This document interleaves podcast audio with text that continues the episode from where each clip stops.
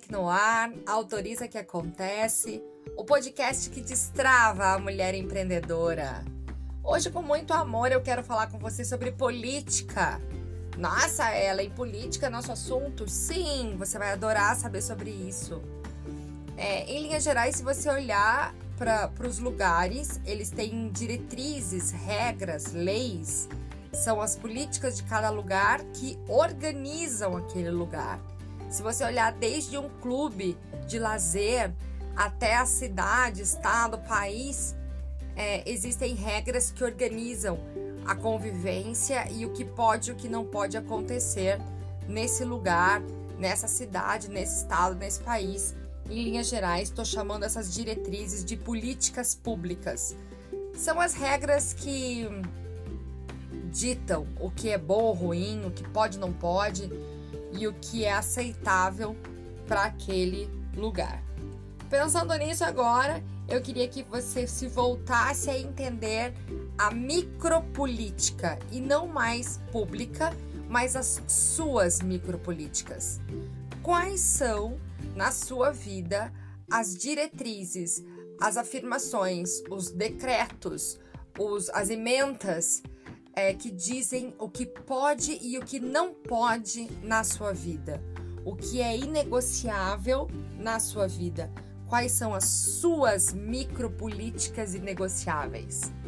Eu vejo muitas empreendedoras, às vezes, chateadas, cansadas, frustradas e principalmente doídas de se doarem tanto, de cuidar muito da casa, dos filhos, de cuidar muito é, marido, do dia a dia das pessoas, de se doar muito, de dizer pouco não, de aceitar tudo, estarem frustradas. E aí eu pergunto para essas mulheres, tá, e quais são as suas diretrizes, quais são as suas regras? E não tá claro, né? Quais são as regras do que pode ou que não pode para cada uma das mulheres. Então, vamos pensar agora o que é na sua vida inegociável. Eu vou te contar algumas coisinhas, por exemplo, do que é inegociável na minha vida. Na minha vida eu não negocio horário de dormir. Eu adoro dormir até 9 e meia, 10 horas e depois disso eu fico muito cansada, eu fico chateada, eu fico irritada. Então eu gosto sim de dormir no horário que eu. no horário. respeitar o meu horário de dormir. É, dentro da minha política, dentro das minhas micropolíticas inegociáveis, por exemplo, o meu trabalho, o meu negócio, a minha prática profissional está acima das coisas da casa. Está acima das coisas da casa. É, eu não nem registro, por exemplo, a queixa de marido, de filho, dizendo tá sujo, mãe, não tem mais roupa, cadê a meia? É, eu não escuto isso como uma crítica, porque o meu trabalho está acima das coisas da casa é, nas minhas micropolíticas também negociáveis, diz que a casa não é minha casa, a casa é da minha família, é a nossa casa. Então, cabe a nós todos cuidarmos dessa casa. Os filhos sim arrumam os banheiros, tiram o lixo, lavam louça, guardam coisa. O marido não tem que cuidar de marido porque ele é um adulto funcional incrível. Então, sim, põe roupa a lavar, põe feijão cozinhar, faz almoço, faz janta. É, e aí a gente tem um time que funciona bem.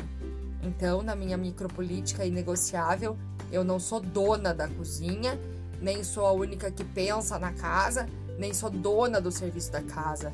Isso não tá nas minhas diretrizes. Na minha micropolítica inegociável também está é, a doação do meu trabalho para as pessoas que eu acho que precisa. 10% do meu trabalho eu faço em doação. É, porque sim, eu devolvo para o mundo o que o mundo me entregou e, e fora dessa, dessa cota que eu estipulo como doação, eu cobro pelo meu trabalho. Porque aquela história assim, Ellen, me dá uma ajudinha, só quero sua opinião, só quero saber o que, que você acha. É, isso é o meu trabalho. Meu trabalho é esse, é dar a opinião do que eu acho em cima dos negócios que estão acontecendo. E aí eu tenho que respeitar essa energia que eu coloco no mundo é, como uma energia de trabalho. E como é uma energia de trabalho, na troca de, desse meu servir, vem a remuneração.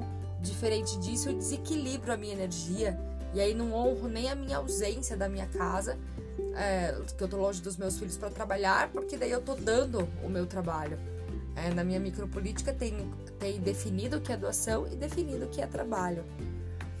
Na minha micropolítica inegociável, é, todos os dias está uma prática matinal até perto das oito que diz respeito ao autocuidado, diz respeito a mim.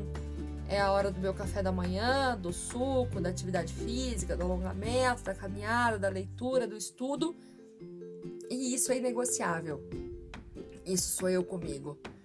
É, eu acho que eu te dei bons exemplos, né?